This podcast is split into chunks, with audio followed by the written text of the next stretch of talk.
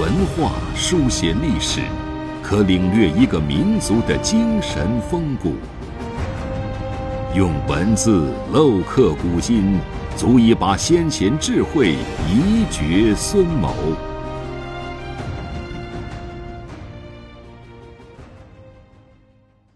欢迎收听制药 FM，每晚和您分享经典智慧。大家好，我们今天呢学习《群书治要续编》随书部分《经籍志》里面的一段话啊，这一段话呢也是跟我们讲到啊治理天下的大道。意曰：天下同归而殊途，一致而百虑。儒道小说圣人之教也，而有所偏；兵及一方圣人之政也，所失各异。这是讲到啊，《易经》里讲啊，天下同归而殊途，天下最后啊到达一个地方，这个叫同归，达到同样的结果，只是道路不一样；一致而百虑，到达同一个目的地。只是思考的方式不一样。这里举了儒道小说，这都是圣人之教。儒就是儒学了，道是道教道学啊。小说就是我们今天讲的文艺。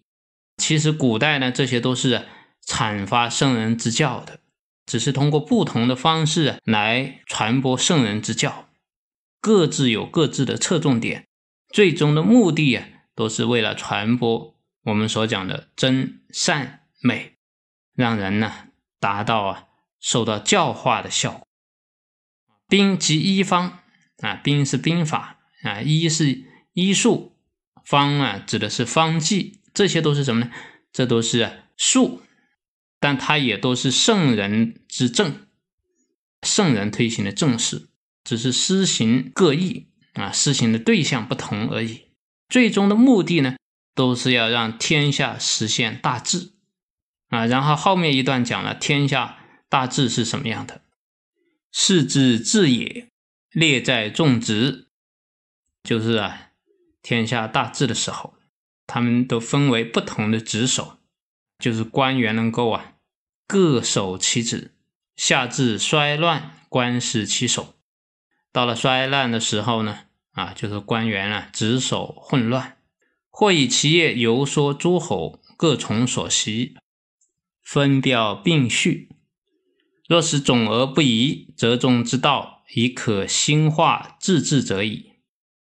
这是讲到啊，到天下衰烂的时候，有的人呢就把游说诸侯啊当做职业，各自啊推崇自己的学识。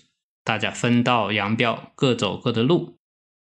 这个也就是春秋战国时期啊，百家争鸣啊，没有一个统一的思想啊。所以我们在《群书在序编》的序言里面就有讲到啊，要先治天下，一定要端正天下的学问。这个也就是说啊，要统一一个思想啊。所以这里讲，假如要是能够总过他们的学问而无所遗漏。啊，用中正之道来调和的话，也可以达到啊兴盛教化、使国家安定清平的效果。啊，所有的学问呢，它都是有它的所长。啊，如果真正是圣人出世，他可以让无论是宗教啊，无论是方法医术，各自啊发挥他们的长处啊，来达到啊天下大治的效果。所以说啊，真正有圣人出世。啊，用圣贤之道治国啊，一定是可以做到兼容包蓄的。